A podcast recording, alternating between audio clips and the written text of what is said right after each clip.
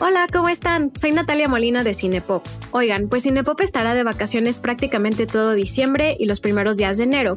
Volveremos con nuevo contenido el 9 de enero, así que por lo pronto les dejo uno de los episodios más populares que tuvimos en el año. Espero lo disfruten.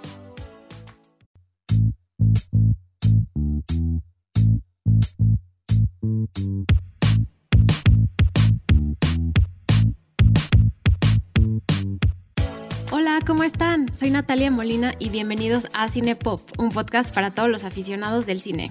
Esta semana está conmigo Fernanda Molina otra vez. Hola Fernanda, ¿cómo estás? Hola Nat, muy bien, ¿y tú? Bien, muchas gracias. Por fin estamos cuidándonos en, en nuestro estudio, pero aquí andamos de regreso. Así que bienvenida. Muchas gracias, Nat. Sí, se siente bien estar de, de, regreso ya. Extrañaba mucho estar aquí en el estudio. Espero el episodio pasado no lo hayan escuchado muy mal. Hicimos lo mejor para que el audio quedara de la mejor calidad. Pero en fin, eh, gracias por escucharnos y bienvenidos a este programa.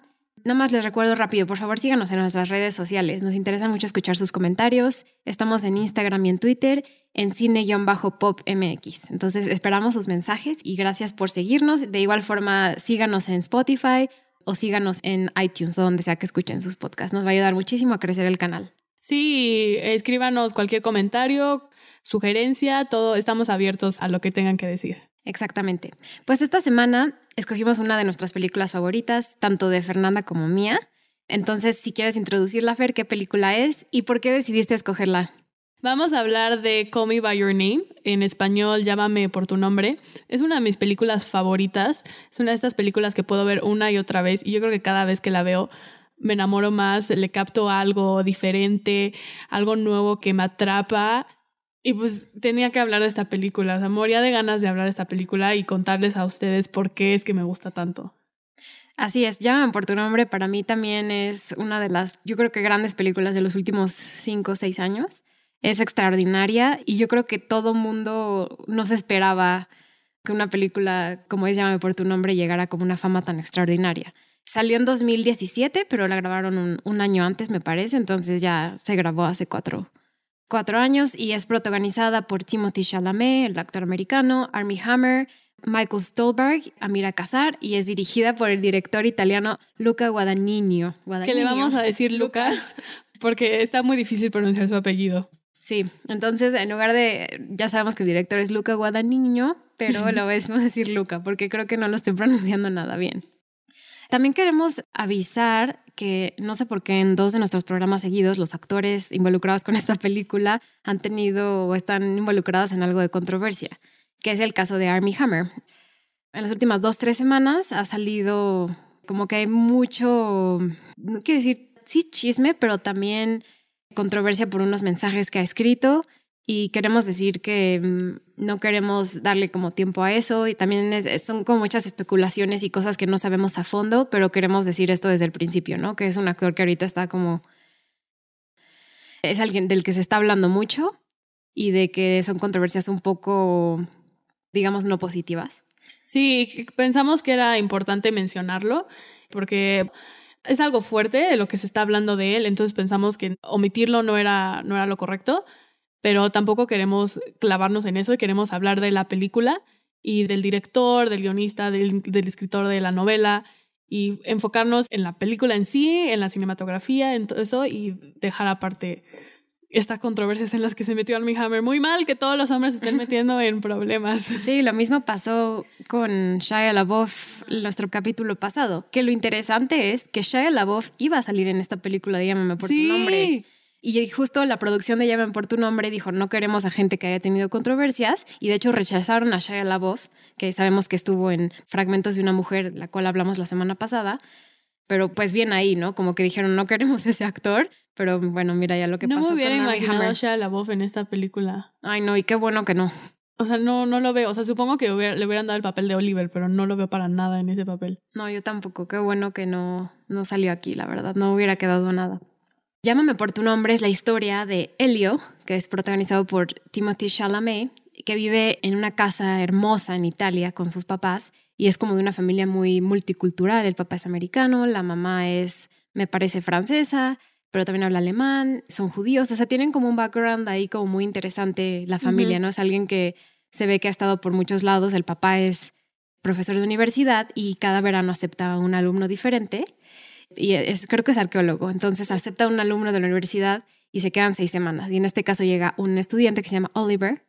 Y Oliver y Helio empiezan a desarrollar una relación como que empieza muy platónica, pero se empieza a desarrollar conforme va la película. Entonces eso es un poco la trama principal de Call Me By Your Name y queremos decir que a partir de ahorita ya va a haber más spoilers. Así que si no la han visto y les interesa esto, se las recomendamos ampliamente. Vayan a verla y vengan a escucharnos después. Así es, entonces ya de aquí adelante vamos a hablar spoilers, entonces para que sepan, quería empezar mencionando sobre que esta película es una adaptación de una novela. La adaptación la hizo James Ivory, pero es una novela de Andre Asiman. Y ahorita que estabas mencionando sobre los Perlman y la familia que es multicultural y que hablan tres idiomas. Eh, de hecho, el personaje de Helio habla inglés, francés, italiano y en una misma oración cambia los tres idiomas. Y es, pues es una familia que está muy, muy pegada a la cultura. Y el escritor Andrea Siman también es una persona bastante multicultural. Es un estadounidense italiano, pero que creció en Egipto, en Alexandria, se tuvo que salir de ahí a los 14 años porque fueron expulsados del país, porque en este entonces con la política nacionalista y anticolonialista de Nasser, todos los las personas que se veían como extranjeros y judíos también porque también es judío Andrea Siman, aunque no era un judío practicante, pero pues es judío por familia, fueron expulsados de Egipto. Pero desde ahí ya nos habla de es una persona que tiene muchísimas identidades y muchísimas nacionalidades, tiene el francés y el italiano como lengua materna, pero también en su casa hablaban árabe y griego. Entonces imagínate esta persona, Andrea Asiman, que, que habla cinco idiomas fluidos, hace más algo impresionante y pues es reflejado en sus personajes, en el personaje que creó, en esta familia y en Helio. No, y también hablando de multiculturalidad, Luca Guadagnino, de igual forma, creció muy parecido. Creo que su mamá era de Argelia, su papá era italiano y él creció en Etiopía. Sí. Que sabes que es un país que conozco bastante bien. Entonces estuvo como por todos lados, ¿no? Entonces también, al igual que el escritor, el director tiene un contexto muy internacional. Y lo vemos reflejado igual como dices, tanto como por cómo está escrita la historia, por cómo está dirigida. Eso, eso creo que es una de las cosas que más me gusta de esta película, esta multiculturalidad y se caen todas las fronteras y son personas que no, tienen identidades de, todos lados y se tratan de mezclar en una misma persona. Incluso Timothy Chalamet, su nombre es francés, pero es americano francés y aprendió a hablar italiano para la película, ¿no? O sea, estuvo creo que tres meses aprendiendo italiano y piano. Y guitarra. Ay, guitarra. Es un papel bastante difícil el, el de Eliol pensándolo. O sea, tienes que hablar tres idiomas y tienes que tocar dos instrumentos. O sea, sí le pusieron la barra muy alta. No creo que era actor podría hacer eso. No, vamos a hablar también de su actuación más adelante. Sí. Pero ¿hay algo más que quieras agregar de...? Sí, de Andrea Simán. Sí, este, quiero platicar un poco de cómo salió la inspiración para esta novela, porque mm, empecé a leer un poco del libro, no lo he acabado, pero ya voy como un poco más allá de la mitad, y quería ver qué tanto se parecía a la película. Obviamente hay cambios, obviamente la novela es mucho más extensa y profundiza en más temas, pues porque una película no da tiempo de poner todo lo que pasa en un libro, claramente, pero los diálogos son prácticamente iguales y es algo que me impresionó. Como he visto esta película mil veces, me sé prácticamente todos los diálogos de memoria que ya los recito con los actores. Entonces, mientras estaba leyendo el libro, eran los mismos diálogos. James Ivory no los cambió en absoluto. Tal vez acortó las conversaciones. Eso es lo que hizo, hizo las conversaciones más chicas. Entonces creo que por eso ya sé que este es un podcast de, de cine y no de literatura, pero quiero mencionar a Andrea Simán porque sus diálogos son los que están en la película. Y una de las cosas que más me gusta de esta película son los diálogos y son de él. Escribió esta, esta perdón, la novela en el 2007 estaba realmente trabajando en otra novela, una novela más ambiciosa, también era una historia de amor, una historia de amor entre una mujer y un hombre, y estaba bajo contrato.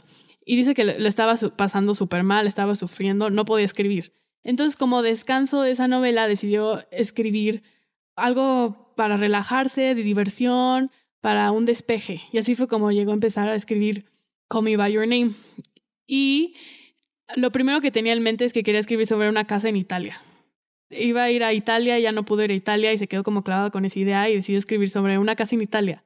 y quería que representara una pintura de Monet, dar esa sensación. Y no sé tú qué piensas, pero la película para mí sí es como una pintura de Monet. Es una pintura y una escultura, ¿no? Como que hay una, fijación en los objetos muy cañona. También espero le gusten los duraznos, porque en esta película hay muchos duraznos. A ver, luego vamos a hablar de los duraznos. Pero da como esa sensación de... Es bellísima la película, la ambientación, y sí, se crea esa sensación de una pintura de Monet. Entonces Andrea Simal empezó a escribir sobre estos personajes y empezó a escribir sobre esta casa en Italia y dijo, bueno, bueno, tiene que pasar algo. Entonces cuando decidió que iba a haber un romance. Y así es como surge Elio y Oliver. Y al principio tenía planeado nada más escribir como unos cuantos párrafos y se picaba de nada se da cuenta que había escrito cuatro páginas y seguía y fluía y como no respondía a nadie, no había presión. Se enamoró de los personajes, se enamoró de Elio y de Oliver y de su amor. Dice que inicialmente no tenía planeado que, que pasara algo sexual entre ellos, que fue pasando mientras escribía, que al principio nada más iba a ser un amor platónico y lo dijo, bueno, ¿qué pasaría si se declaran su amor? Bueno, ¿qué pasaría si se dan un beso? ¿Qué pasaría si se acuestan? Y así fue como que lo fue siguiendo mientras en la marcha, no era algo que ya tenía delineado, dijo, bueno, voy a escribir sobre eso. O sea, fue fluyendo mientras lo escribía y se me hace algo muy, se me hace muy hermoso cómo permitió que los personajes vivieran al mismo tiempo. Aparte, no, aunque lo escribió en 2007, sabemos que la, o sea, todo lo sucedido pasa en 1987. Sí. Pero en la película lo cambian a 1983, eh, que es como uno de los grandes contrastes entre la novela, ¿no? Y la película, porque como sabemos, en finales de los 80 la epidemia del SIDA ya era algo como mucho más profundo, algo que sí toma un poco los temas aquí sobre la angustia de lo que piensen los demás, la vergüenza, o sea, como que sí lo empiezan a, reflexionar sobre estos dos personajes, o sea, no quiero decir que son gays porque a lo mejor no, a lo mejor solo son bisexuales, o sea, o son abiertos, o sea, no, también eso quería preguntarte, no quiero solo fijarme en que a lo mejor es una novela queer o una historia queer, sino más es como una historia de amor. Justo lo pensé así, o sea, no es una historia sobre un amor gay, es una historia de amor. O sea, no importa que sean hombres, no importa que sean mujeres, son dos personas, dos seres humanos que se enamoran. Y la película no trata de definir ninguna orientación sexual, no trata de decir, a ver, espera, pero eres gay o eres bisexual o qué eres en realidad. Porque sabemos que Helio se acuesta con Marcia, una noviecita ahí como que tiene, y esa misma noche, ese mismo día, se acuesta con Oliver. Y en ningún momento, o por lo menos yo no, en ningún momento me cuestioné, ah, ¿será que es bisexual? Entonces tiene que ser bisexual. O sea, creo que eso no es relevante. Creo que justo lo que nos está tratando de enseñar esta película es que es una historia de... O sea, que la sexualidad es más fluida y es más abierta que eso y no tenemos que meternos en etiquetas de, bueno, soy homosexual, soy heterosexual, soy bisexual. Va más allá, es fluido. Y entonces pues no intenta definir ninguna orientación sexual. E incluso el personaje de Elio, que es protagonizado por Timothy Chalamet, es alguien tan como andrógino. Es una persona bella, pero no bella femenina ni masculina. Tiene como un cuerpo, una cara, todo muy de una forma que no define tanto un sexo, que yo creo que por eso fue seleccionado. Sí, totalmente de acuerdo. Es una persona, a mí se me hace guapísimo, es súper atractivo. Y después de esta, o sea, creo que de mi generación, Timothy Chalamet es como la obsesión. Es el novio de todos. Es el novio de todos, todo el mundo lo ama. Y justo es, un atractivo que no es muy masculino. Tiene hasta rasgos algo femeninos. Es, es, es como entre las dos cosas. Sí, exactamente. Y esto impulsó su carrera al poder de mil millones. O sea, primero quiero hablar brevemente, o sea, de los premios a lo que nominaron y a lo mejor podemos pasar un poco también para hablar de Luca y de su poder de dirección fue nominada a Mejor Película y fue una película que se estrenó en Sundance en enero de 2017 y fue como de festival en festival. En el Festival de Cine de Nueva York, 10 minutos le hicieron ovación, o sea, se pararon y 10 minutos le aplaudieron a la película, que creo que no había pasado en el Festival de Nueva York en años. Y como que poco a poco fue agarrando momentum hasta que fue agarrado por los premios de la Academia. Nominaron a Timothy Chalamet, fue de los actores más jóvenes que han nominado jamás. Lamentablemente perdió perdió contra mm, Gary Oldman. Gary Oldman, de que ya hablamos de él también en Mank. Pero lamentablemente perdió y ganó eh, mejor guion adaptado, James Ivory. Entonces fue una película sumamente famosa. Creo que su presupuesto fue así mínimo, de 3 millones de dólares o una cosa así, y le fue súper bien en taquilla. O sea, no fue obviamente una película de estudio donde ganó millones y millones, pero le fue muy bien, tanto por las críticas como por la, la audiencia, ¿no? Entonces se ha convertido como una de las películas que más como el Dark Horse, que poco a poco ha ido subiendo de, de importancia en la sociedad, ¿no? Que me lleva un poco a hablar de Luca Guadagnino, que nunca puedo pronunciar bien su nombre, perdón. Que como ya mencioné, tiene un background así de, de que creció en Etiopía y luego sus hermanos vivían en Escocia. O sea, fue de un lado a otro completamente. Ya se instaló más tiempo en Italia y él sí es declarado gay, o sea, él se declara homosexual. Y esta historia yo creo que por eso le llamó como tanto la atención y no la iba a dirigir originalmente, pero era uno de los productores y de las personas que más estaba involucrado.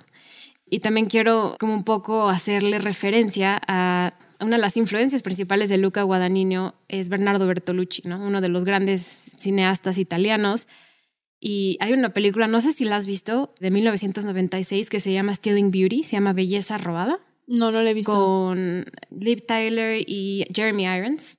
Cuando la veas, vas a decir, esta película tiene muchísima influencia en Call Me By Your Name. O sea, es muy parecida. Y incluso eh, hasta Bernardo Bertolucci y Luca Guadagnino ya se conocen bien. Y de hecho, Luca le enseñó la película, la, primera persona que le enseñó fue Bernardo Bertolucci. Entonces tiene una relación que es muy cercana, ¿no? Como que hay mucha influencia y se nota. De igual forma, sabemos que Luca hizo una película que se llama Suspiria, que es un remake de otro director italiano que es Dario Argento. Entonces copia como muchos elementos de otros directores tradicionales italianos y los transmite en historias así. Lo interesante es que todos estos directores usan actores americanos o ingleses, o sea, les gusta hacer películas fuera del idioma italiano, entonces en Italia eso a veces no es tan bien percibido y por eso no había tenido tan buena reputación en Italia porque no había hecho tantas películas en italiano, solo algunas. Pero todas las plantea en Italia, o sea, porque otra película que ha hecho es Bigger Splash y pasa en Sicilia, pero también, como dices, son actores estadounidenses y el idioma es inglés. Entonces es algo como algo muy curioso. Le gusta trabajar en su hogar, pero no adopta ni el idioma ni los actores de donde es. Sí, es alguien interesante que hizo una serie de HBO que se llama We Are Who We Are y la escribió, dirigió y produjo. No tenía oportunidad de verla, pero también hay algo interesante. Tiene una película nueva que viene con John David Washington, que es uno de, los favoritos de cine pop, el actor de Tenet. Sí, ya hablamos de Queremos ver esa película porque también como que hay mucha conexión también con Christopher Nolan. Timothy Chalamet trabajó con él en, Interstellar. Eh, y ahora también John David Washington va a trabajar para los dos directores. Sí, y justo antes de iniciar esta película, Timothy Chalamet no era muy conocido. No había hecho prácticamente o sea, sí había trabajado en películas, había estado en Interstellar, pero eh, su papel en Interstellar es súper chiquito. O sea, yo había visto Interstellar y ni siquiera me había dado cuenta que era Timothy Chalamet hasta que regresé y fue, no manches, es Timothy Chalamet. Pero esta película lo lanzó al estrellato, así como mencionabas, y ahorita es uno de los actores más famosos, más reconocidos y más, más requeridos. Sí, va a salir en Dune, la película de Denis Villeneuve. The French eh, Va a salir en The French Dispatch de Wes Anderson. O sea, ya de por sí este año solo tiene esas dos películas. Enormes. Y estoy segura que ya se va a hacer otra cosa. Y Timothy Chalamet, ya sabemos que va a salir en muchísimas películas, es de los actores más cotizados que hay. Sí, y pues después de esta película hizo varias, hizo Beautiful Boy con Steve Carell, salió en otra, porque al mismo tiempo de Call Me By Your Name también salió en Lady Bird con Greta Gerwig, que también hablamos en este podcast, y luego hizo Little Woman, Mujercitas, con Greta Gerwig también. Entonces, la verdad es que esta película lo llevó a tener una carrera súper, súper ocupada. Ya es alguien muy ocupado y muy demandado. Sí, creo que tiene 25 años, entonces vamos a esperar muchas cosas de él. También tiene mucha relación, incluso el personaje de Helio como de Timothy, igual con Luca, que ya lo había explicado antes, pero me parece interesante cómo Luca Guadagnino siempre habla de la identidad y los temas de la identidad propia, que es algo de lo que ya hablamos tú y yo en nuestro podcast de Coming of Age, que de hecho queríamos hablar de ella en ese programa, pero decidimos darle como todo un segmento a Call Me By Your Name.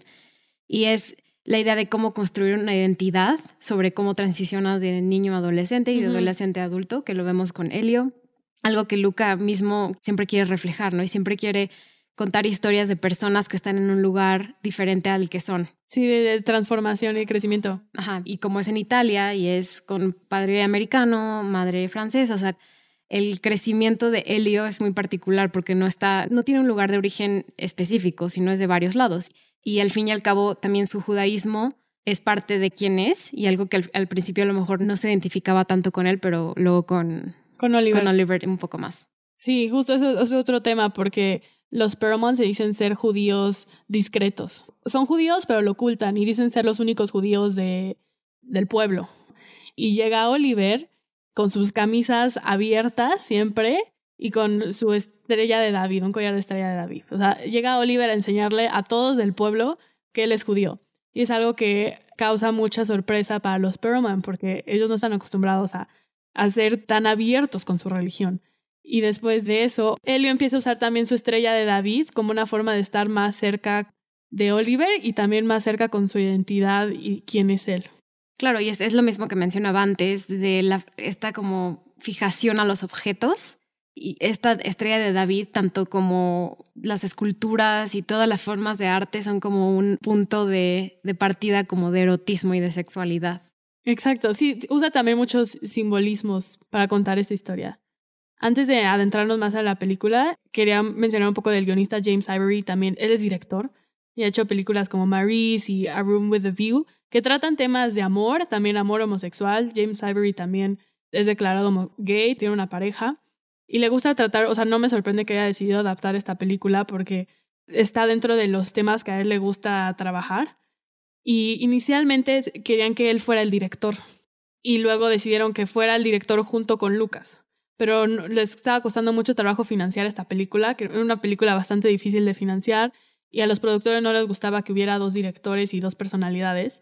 Entonces James decidió dejar el, el proyecto y entonces se quedó Lucas como director y ya así lograron conseguir financiamiento, pero tuvieron que bajar el presupuesto inicial muchísimo. Tú ya habías mencionado que pues tenían un presupuesto súper bajo de 3 millones. Inicialmente la pensaban hacer con 12 millones de dólares. Entonces lo tuvieron que bajar al triple y es una coproducción y tuvieron financiamiento de, de Italia, Estados Unidos, Francia y hasta de Brasil.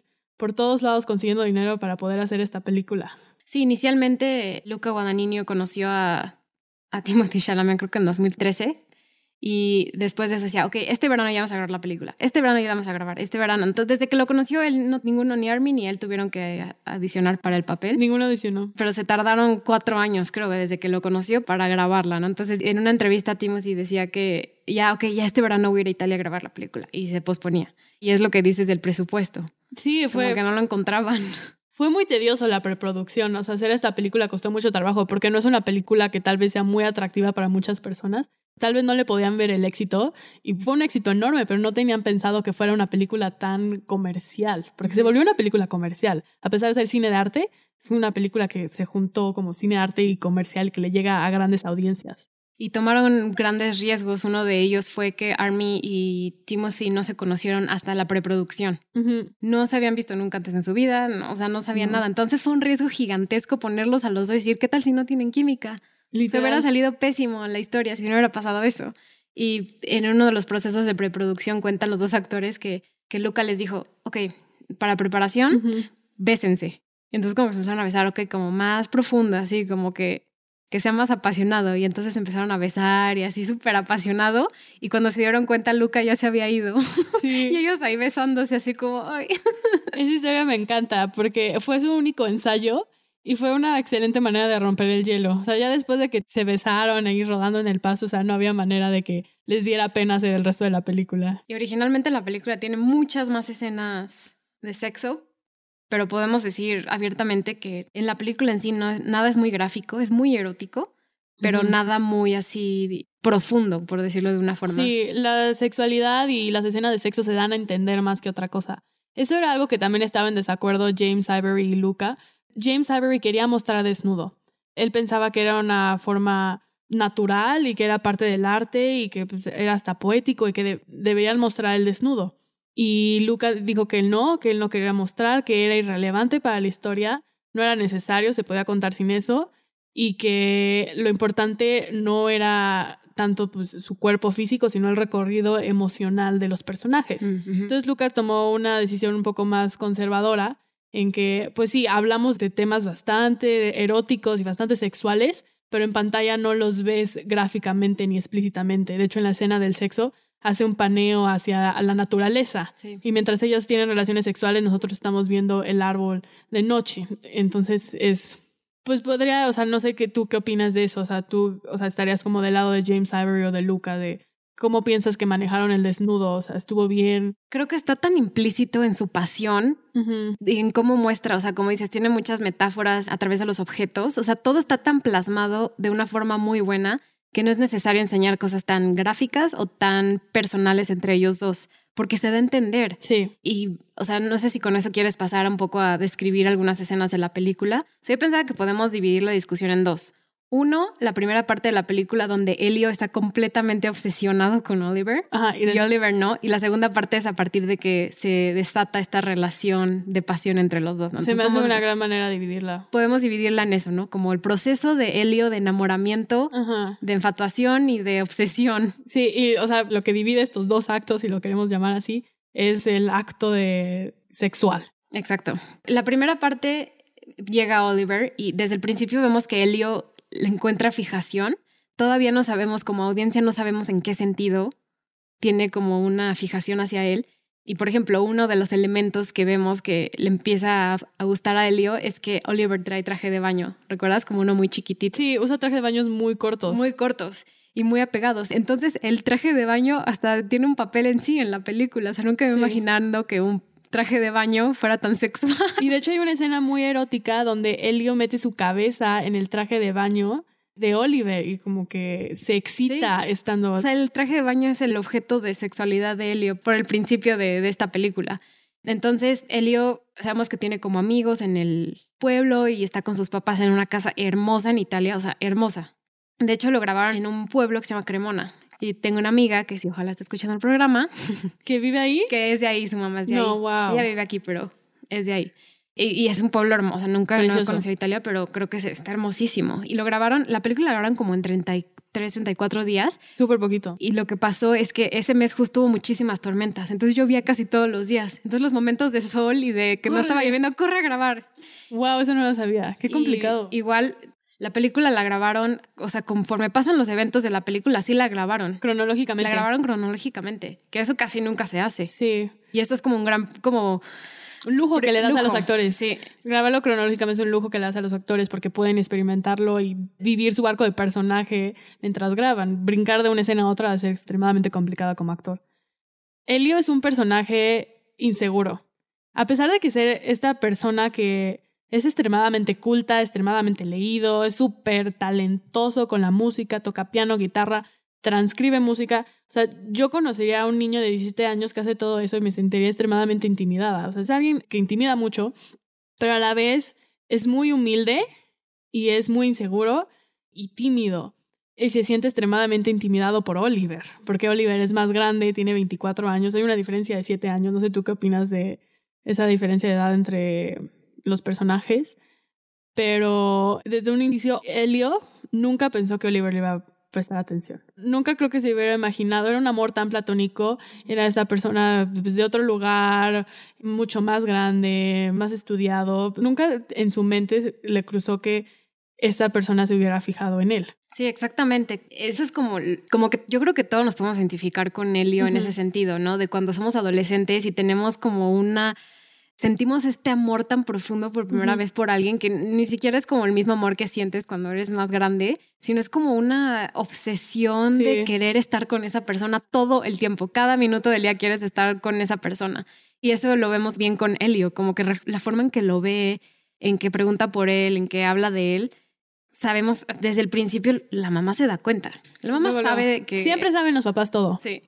Pero luego Elio es un personaje que hace y dice cosas distintas a lo que piensa y siente. O sea, no sé si te acuerdas de una escena donde están jugando voleibol y están jugando como todos los niños del pueblo y está Oliver en traje de baño ahí jugando y Elio lo está viendo, se nota perfecto que, pues, que le gusta muchísimo y luego se acerca Oliver a tocarle el hombro, a sobarlo y Elio lo rechaza bruscamente, se aparta de él muy frío y muy abrupto y entonces se llega como esta contradicción en el que Elio se siente tan intimidado por Oliver y le gusta tanto que lo lleva a ser indiferente para protegerse. Por miedo de que sus sentimientos no sean recíprocos, se aparta, ¿no? Y también yo creo que está en ese punto donde te gusta tanto, pero no quieres que él lo sepa. No lo quieres delatar y tampoco quieres que nadie lo sepa. o sea, me imagino perfecto, o sea, los mil pensamientos que han de haber estado en la cabeza de Helio cuando Oliver le tocó el hombro. O sea, de haber pensando, ¿por qué me está tocando el hombro? ¿Qué significa esto? ¿Es de amistad? ¿Es de juego? ¿O significa algo más? ¿O será que yo también le gusto? ¿Será que también se siente atraído a mí? O sea, seguro su mente estaba dando como mil por horas y mil pensamientos de qué es lo que está haciendo, por qué me está tocando el hombro y por qué de esta manera. Y como mecanismo de defensa, como no quiero que o sea, seguro él pensaba que todo mundo sabía que él estaba obsesionado con Oliver y se mueve, se quita muy brusco. Bueno, Oliver está, ya lo mencionamos con el papá de Elio, que es arqueólogo, por eso trabajan juntos porque es un estudio de verano. Y durante la película escuchamos mucho hablar de diferentes filósofos, vemos estatuas y vemos todo esto como en un contexto muy erótico, lo cual se me hizo como muy interesante del eh, uso de dirección de Guadagnino el uso del antropomorfismo, que es la fijación por los objetos, que aquí es donde entra un poco los duraznos. Sí. La escena del durazno se ha vuelto de las cosas más icónicas que ha existido en la cultura popular, como de los memes actualmente. Pero todo el tiempo, o sea, antes de que lleguemos a la escena del durazno, todo está lleno de árboles de duraznos, están comiendo duraznos en la comida.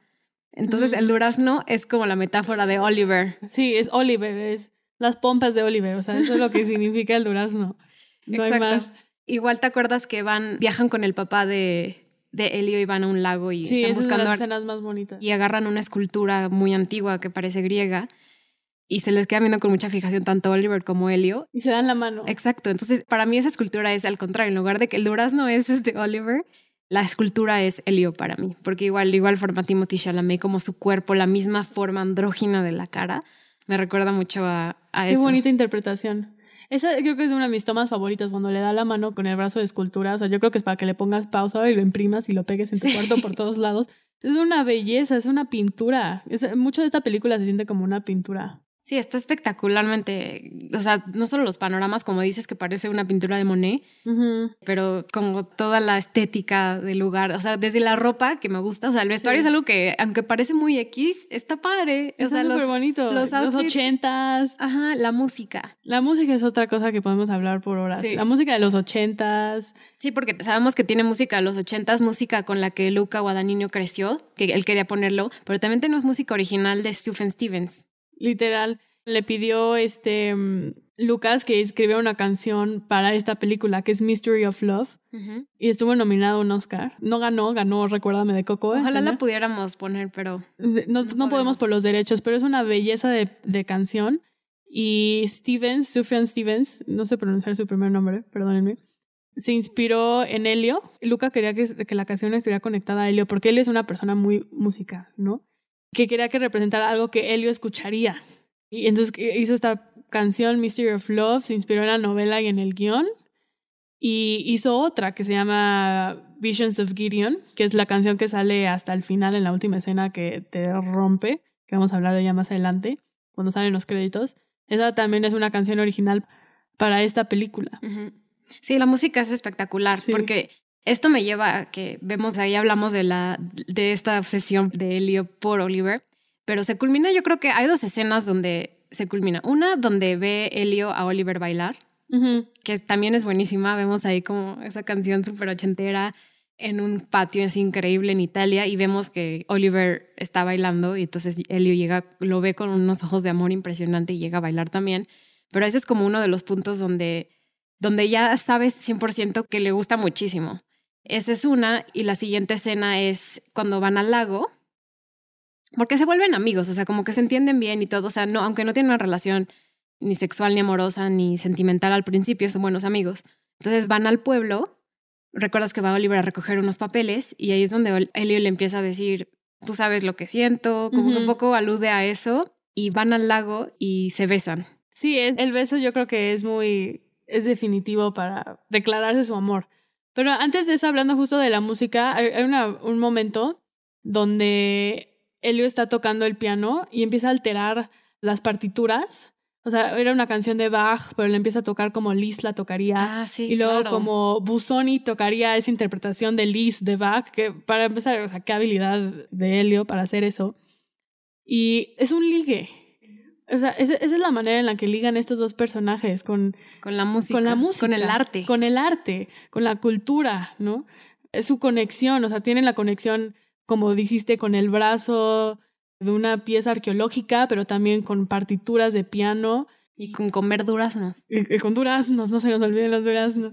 Pero tienen esa conexión en el arte, es donde se entienden. También es el lugar donde Elio se siente cómodo. Él se siente cómodo en la música, es un territorio familiar para él y es donde puede acercarse a Oliver, porque es donde se siente seguro, porque pues, ya habíamos dicho, Elio es muy tímido. Entonces es como con la música, como logra acercarse a él. Y se me hace algo muy bonito. Y luego justo antes de la escena del beso, una de las escenas que es difícil a veces entender lo que está pasando, es cuando están en una plaza italiana preciosa con como una estatua de la batalla de Piaf en la Primera Guerra Mundial. Y ahí es donde se declaran que se gustan, pero no se lo dicen. Todo es entre líneas. Se declaran su amor de la manera muy sutil. Y creo que es algo que caracteriza esta película. Es una película extremadamente sutil todo el subtexto. O sea, dices algo, pero en el fondo estás diciendo otra cosa y esperas que la otra persona entienda lo que realmente querías decir, pero que te daba pena decir. Entonces, o sea, yo la primera vez que vi esa escena, como que no estaba muy bien entendiendo lo que está pasando, pero haz de cuenta, Oliver le dice, sabes todo, o sea, hay algo que no sepas, y Elio le dice, no sé nada, Oliver, o sea, no sé nada de, de las cosas que importan, ¿no? Y o sea, tú lo, o sea, lo entenderías como pues, algo textual, no sé nada, si supieras lo poco que sé de las cosas que importan. Pero en el fondo le está diciendo, o sea, lo que importa es que me gustas tú y me aterra. O sea, eso es lo que le está diciendo en entre líneas. Y Oliver le dice, le dice qué cosas que importan, o sea, como retándolo. Y Elio le contesta, tú más que nadie deberías saber qué cosas. O sea, diciéndole, tú más que nadie deberías saber lo que siento por ti. Y entonces así es como se declaran su amor y se hace una, una belleza de, de escena. Creo que si hubieran puesto algo así como me gustas o me siento atraído a ti, o sea, un diálogo así, lo hubiera arruinado todo. O sea, la belleza es la manera en la que se lo confiesan. Sí, exactamente. Y ahí es donde también un poco entra el tema de, de la vergüenza que sienten. Porque eran, o sea, era a principios de los ochentas en, en, la película. Era un momento donde, donde ser gay o que te guste alguien de tu mismo sexo era no estaba bien visto. No estaba bien visto, y, o sea, como tanto familias judías como otro tipo de familias. Y creo que es uno de los temas más importantes de la película. El no poder decir lo que sientes por alguien, porque no puedes, o sea, porque no, no se puede en la sociedad, no está aceptado, a comparación de decides no hacerlo. Y yo creo que Elio es algo con lo que va a vivir toda su vida, el no poder declarar a los cuatro vientos que Oliver es a quien ama. Sí, y de hecho hay una frase de un libro que están leyendo, la voy a decir en inglés y ahorita la intento traducir, que dicen como, ¿Is it better to speak or to die? ¿Es mejor hablar o morir? Y es justo eso, que es mejor, o sea, enfrentarte a la persona que te gusta y decirles cómo te sientes con la posibilidad del rechazo o callar para siempre, pero nunca sufrir el rechazo, ¿sabes? Entonces ese es el dilema de, de Helio y se representa en esta frase que dicen en la película, ¿qué hago? O sea, cuando alguien te gusta tanto, pero estás tan inseguro, ¿lo dices o no lo dices? ¿Qué es mejor? Y es con lo que se batalla. Y también, pues justo como lo que dices, pues con un amor homosexual que pues lo hace aún más complicado. Entonces, esta batalla es aún más intensa. Hay una mm, línea, no es de esta película, es de otra película de Guadagnino, en la que ya hablaste de Bigger Splash, donde uno de los personajes dice, I fall in love with every little thing. Me enamoro de cada pequeño detalle. Que yo creo que también es algo que usa mucho en esta película Guadagnino, es el hecho de cómo Elio agarra cada pequeña cosa y cada objeto y cada expresión de Oliver y se enamora de cada detalle de él. Es una persona muy sensible. O sea, tal vez me estoy adelantando un poco, pero le pide que se quede con la playera que usó el primer día, le pide que se la regale. Y creo que eso solo lo hace una persona sensible, una persona como que se fija, como dices, en los detalles y crea una una conexión emocional a partir de esas cosas. Sí, es, bastante impresionante. Entonces pasamos como a la segunda parte, que es ya cuando establecen como una relación más allá de la amistad, que yo creo que empieza con esta escena de sexo que tienen como a medianoche. Ya se habían besado y culmina como su amor, ya no pueden los dos de, de deseo y pues tienen sexo. Y como ya mencionaste, no se ve, la toma se va lo a la naturaleza, pero vemos que de ahí saca su nombre en la película. ¿Qué es lo que pasa ahí? Pues es cuando Oliver le dice a Elio, llámame por tu nombre y yo te llamo por el mío. Call me by your name and I'll call you by mine. Y lo que le está tratando de decir es que son uno mismo. Se han funcionado y son la misma persona que ya es difícil distinguir quién es quién. Te vuelves la otra persona y la otra persona se vuelve tú. Y eso es lo que quiere decir con esta frase. Es como una unión superpoderosa entre ellos dos. Sí, que siempre van a estar unidos de cualquier forma u otra, siempre tendrán este vínculo de amor que existe en ese preciso momento, pero igual y después ya no. Y justo lo que sigue es una toma de sus piernas entrelazadas, como si fuera uno mismo, ¿no? Sí, juntos. O sea, sí las distingues de quién es quién, porque las piernas de Timothy y las piernas de Army Hammer son bastante diferentes. O sea, Army, pues peludo y Timothy apenas y tiene dos pelos. Pero esa es la idea, o sea, que no puedas saber quién es quién, porque ya se han fusionado. Entonces, eso es lo que significa el título de la película y por eso se lo dice después de que se acuestan juntos. Me importa mucho cómo representan la expresión, como todo lo que siente, lo que siente Helio y lo objetivizan, o sea, como lo que digo del, del durazno. Y eso se me hizo como muy impresionante, como tantas ganas de tanto del sexo como de la persona que lo manifiesta en, en un durazno. Sí, literal es, y es una de las escenas más icónicas. Se masturba con un durazno, eso es lo que pasa. Y a mí creo que lo que me llama la atención de esa escena es lo que pasa después. Como cuando llega Oliver y se rompe y empieza a llorar en sus brazos. Y lo que yo entiendo por eso es que uno se sintió avergonzado de que pues Oliver descubrió lo que había hecho, entonces es un sentimiento pues de culpa y vergüenza, pero más que eso, y más poderoso es el amor que siente por Oliver y los sentimientos tan intensos y cómo se siente aceptado tal como es. Porque a Oliver no le importa. A Oliver no le importa lo que haya hecho Helio, hasta empieza como a jugar con él y se empieza a, comer el durazno, así como demostrándole, pues, a mí no me importa lo que hiciste, así te quiero como eres. Y Helio se rompe en lágrimas como una, un sentimiento extremadamente profundo de que nunca se había sentido tan aceptado tal cual es, o sea, cómo es. Sí, eso no lo había pensado así, que se sentía aceptado por primera vez. Bueno, sí es aceptado por su familia, pero aceptado de esa forma. De esa forma, o sea, tan intenso. O sea, porque obviamente sus papás lo aman y lo aceptan, pero no, tal vez no conocen esa parte de Elio. Y Oliver sí la conoce, se la mostró a Oliver, esa parte que no le quieres enseñar a las demás personas, y Oliver la abraza, abraza esa parte de Elio. Sí, eso está muy bonito. No lo había pensado tan así. El verdadero antagonista de esta película es el fin de una relación. El, tiempo. El tiempo es el antagonista, porque de hecho es algo que le preguntaba mucho también a, Lucas y a Andre, a Simán, pues, porque en esta película no existen las personas que dicen, ay, gays, se van a ir al infierno, ay, gays, son la peor cosa de este planeta, que se pudran, eso no es natural, son algo asqueroso. O sea, no existen esas personas, no existen esos antagonistas. Y así es como debería de ser, la verdad, no deberían existir esas personas los gays merecen tener una historia de amor normal sin tener que enfrentarse a, los prejuicios de la sociedad y eso es lo que... es lo que quiere hacer Luca Guadagnino? O sea, no le da tanto énfasis a... Exacto. por eso no existen esas personas. Es como un mensaje de no deberían existir esas personas y por eso no las vamos a poner. Entonces el verdadero antagonista es su despedida inevitable. Es el amor que va a acabar, que tiene fin, porque Oliver se tiene que regresar a Estados Unidos.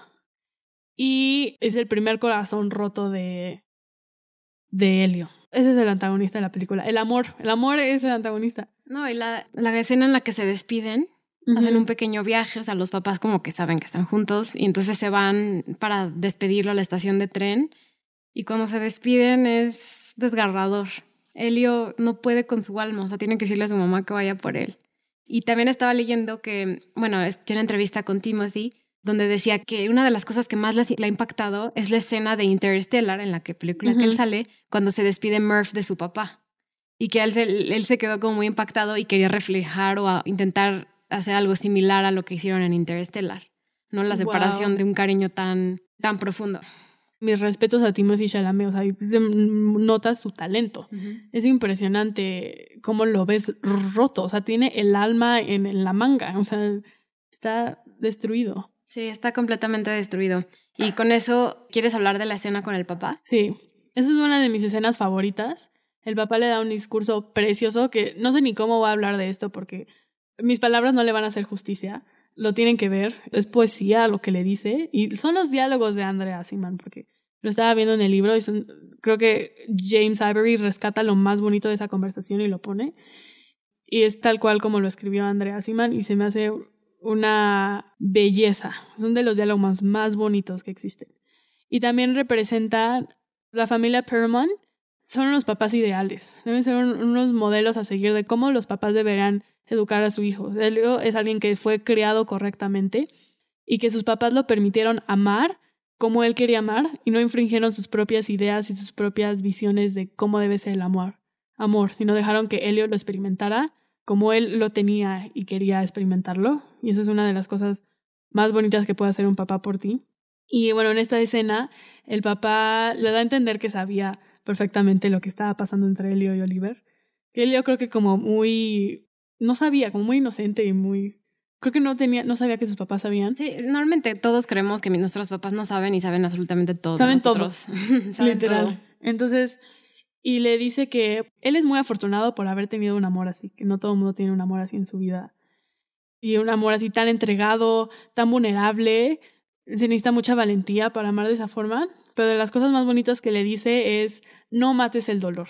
Quédate con ese dolor porque ese dolor es una prueba de la felicidad que sentiste y el amor que sentiste algún día. Entonces, cuando estamos en tanto dolor, lo primero que las personas quieren hacer es quitártelo. Dices, ay, no, esto se siente horrible, ¿cómo me distraigo? ¿Cómo me deshago de esto? Porque no, no lo quiero, no quiero estas emociones. Y el consejo que le dice mm, su papá es, no, no lo mates, ahí déjalo. disfrútalo. Disfrútalo. Es parte de la felicidad va de la mano de ese dolor. No puedes experimentar la una sin la otra, son juntos. Y es un mensaje precioso. De hecho, dice Andrea Asiman que muchas personas en sus 60 y en sus 70 le escribían cartas y le decían, ojalá mi papá me hubiera dicho eso, me hubiera ah. cambiado la vida. Sí, es una escena preciosa. Aparte, la, la actuación del papá, que es Michael Stolbarg, también es excelente y él es excelente actor yo creo que se prestó muy bien esta como momento íntimo entre padre e hijo también por las actuaciones, porque los dos como que supieron conectar y cómo, cómo hablar de esto de una forma muy, muy parental, como padre e hijo, y creo que también es una de las escenas más increíbles. Y luego sigue como el cierre también yo creo que es una de las mejores actuaciones que he visto en mi vida. Sí, de, de cuando Oliver llama por teléfono. Pues obviamente toda la película pasa en verano y se adelanta todo a diciembre, ¿no? Pero está, está nevando afuera, parece que ya es otra época del año. Y Oliver llama por teléfono a la casa, habla con los papás y los papás le platican que están seleccionando un nuevo estudiante y se le pasa el teléfono a Elio, ¿no? Entonces los papás como que cuelgan así, hay que darles privacidad. Y ahí hablan y recuerdan así, de una forma, también una escena como muy corta, recuerdan su amor y su pasión, que lo logran, o sea, en un minuto sabes lo que sienten el uno por el otro, por teléfono, que también está muy cañón. Y Oliver le dice que se va a casar. Y pues obviamente ya tenía el corazón roto, Elio, pero esto sí, se le destroza completamente. Y como ya mencionaste antes, pasa la canción de, de Sufjan Stevens de Visions of Gideon y solo vemos la música, Elio viendo hacia un fuego prendido. Y solo lo vemos él llorando, llorando, llorando, llorando, que te desgarra. O sea, al final es... Es desgarrador. Hoy te quedas así. Y Timothy Chalamet, de hecho, traía un audífono también escuchando la canción para que, o sea, era como la misma canción que estábamos escuchando, o sea, que la audiencia estaba escuchando. Sí, es una de esas escenas que no se necesita decir nada para decir todo. O sea, no hay ningún diálogo, no necesitas nada, pero te dice todo y Timothy te lo comunica todo. Yo desde que vi esa escena dije, wow, qué actor. Comunicarnos esta emoción, sientes su dolor, lo sientes y es una escena que te provoca lágrimas, o sea, te sueltas a llorar junto con, con Helio porque tiene sus emociones tan expuestas que te las pasa. Es maravillosa. Sí, y así es, cierra. Es una buena conclusión, porque también las historias donde todo a lo mejor vería feliz y una historia de amor, ya, o sea, como cuento de hadas. Sí, ¿no? Hubieras dicho, no es así, el primer amor a veces es, no es para que dure, es algo efímero. Y lo efímero lo capturan muy bien como estos colores de verano, el traje de baño, la ropa, la camisa que mencionaste que le regala Oliver la camisa a Elio y como que esta camisa también es objeto de obsesión para Elio, ¿no? Siempre trae la, camisa que le dio Oliver. y cambiamos al momento de donde es invierno y todos los colores cambian completamente. Traen blanco y negro, Elio también trae una camisa blanco y negro, o sea, como que también... En ropa de invierno. Sí, se nota muchísimo el cambio tanto de como de humor de lo que siente Helio. Sí, es como un golpe de realidad, ¿no? Sí, exactamente. Como si fuese un sueño. Exacto. O sea, toda la secuencia de verano y de nada llegas al invierno y es como, pero esta es tu vida verdadera. Exacto. Sí, como despiértate a la realidad. Ajá. Sí, es un buen final, está muy bien hecho, yo creo. ¿Hay algo más que quieras agregar? Que pues tal vez hay rumores de una secuela. Ah, exactamente. Hay rumores de que es que sacaron la secuela en el libro, o sea, del libro, pero en 2019. Entonces el libro habla de, de justo esto, ¿no? De, de la relación de ellos dos durante mucho tiempo, al igual que en el libro le prestan mucha atención a la epidemia del SIDA. Sí, este está planteado como 10 años después de la historia original y sigue a, pues, los personajes de, del papá, de Helio y de Oliver. Pero Lucas ya ha dicho varias veces que él, él tiene ganas de hacer una segunda parte con los mismos actores. Dejar que el tiempo pase, dejar que los actores crezcan un poco y grabar una segunda película, pero que tuvo que parar todo por la pandemia, pero es algo que le gustaría hacer y es un proyecto que le motiva. Pero no sabemos, o sea, yo creo que va a ser la propia visión de Lucas. No creo que sea una adaptación de la novela de Andrea Simán quién sabe, no lo sé, pero me da la impresión que es la propia visión de lo que pasa con estos personajes de Luca. Y también todo con lo de Army Hammer. No sabemos hasta qué punto los estudios o los directores quieran trabajar con alguien que está teniendo muchas controversias. Sí, porque ya se salió de la película que iba a grabar con Jennifer López. Entonces, igual y, igual y no se hace, esperemos que sí, esperemos que no. Lo que tenga que suceder, tenemos esta película, Llámame por tu nombre, como nuestras películas favoritas. Y cuando extrañes a Elio y Oliver, la vuelves a ver. la vuelves a ver. Exacto. Voy a leer el libro. Sí. Lo voy a leer porque sé que tú ya lo leíste, pero yo no lo conozco y, y me interesaría ver la, las diferencias y similitudes. Porque lo que sí tengo entendido es que en el libro es en primera persona. Sí. Que en, la película lo intentan hacer así, pero definitivamente no es lo mismo contar una historia de un libro a través de una perspectiva cuando lo estás viendo a través de una cámara. Obviamente no, no es igual. Tal vez como para cerrar puedo hablar un poco de las diferencias que yo capté. O sea, una de las cosas que aporta James Ivory es que el papá es arqueólogo. En la, la novela es un profesor, es un académico, es un intelectual, todo, pero no es arqueólogo. Y esa decisión se me hizo brillante de James Ivory porque es una manera muy visual de representarlo. Y una de las escenas más hermosas es cuando están en contacto con la arqueología. Claro, sí, ya hablamos de eso extensamente, eso es Exacto. algo como súper importante. Es súper importante y eso es algo diferente. Otra cosa también es que la novela está contada desde un helio futuro del pasado, recordando este, lo que pasó en este verano. Entonces, es como es, el Helio del futuro recordando su verano. Y algo que sabemos que en la, en la película no pasa. En la película este, estamos en, en el momento presente. Y yo creo que lo hicieron bien de esa forma. Y qué bueno, porque hubiera estado horrible decir, Helio futuro, a ver, te cuento de mi verano, o sea, no, qué horror.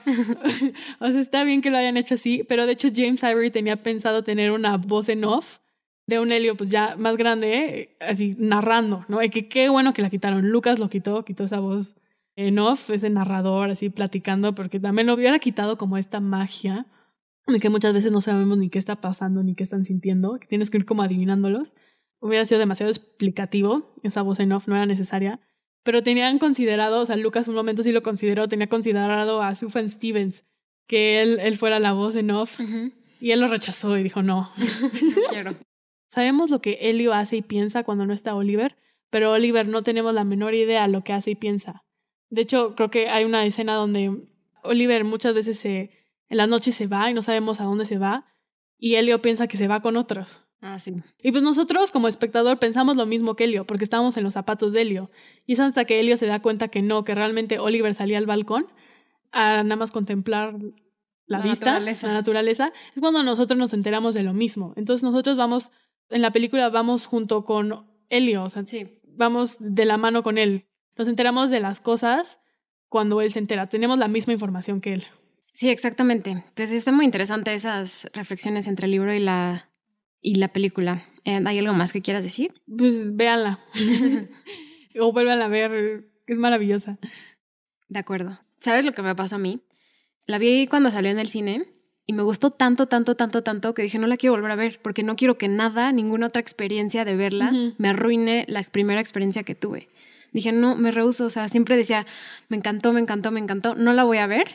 y, o sea, dije, bueno, ya estoy preparada, creo que ya pasaron tres años, la voy a volver me voy a sentar a verla y igual, o sea, creo que me gustó más. Que qué bueno que la volví a ver, o sea, porque la tenía tanto como en un pedestal, un pedestal que dije, la amo tanto, no quiero volver a verla y que se arruine por cualquier cosa. A mí también me gustó más la segunda vez que la vi.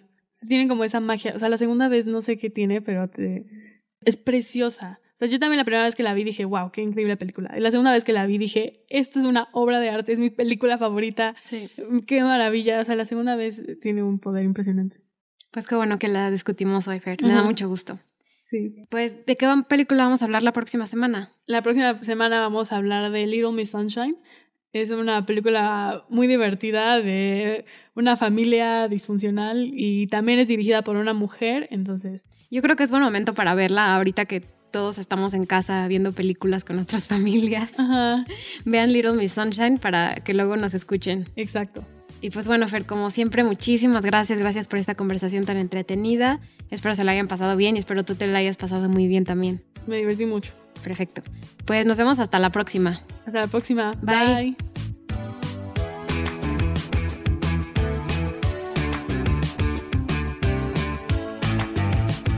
Este programa fue producido por Natalia Molina, fue conducido e investigado por Natalia Molina y Fernanda Molina, editado por Rosario Añón Suárez y arte y diseño César Santillán.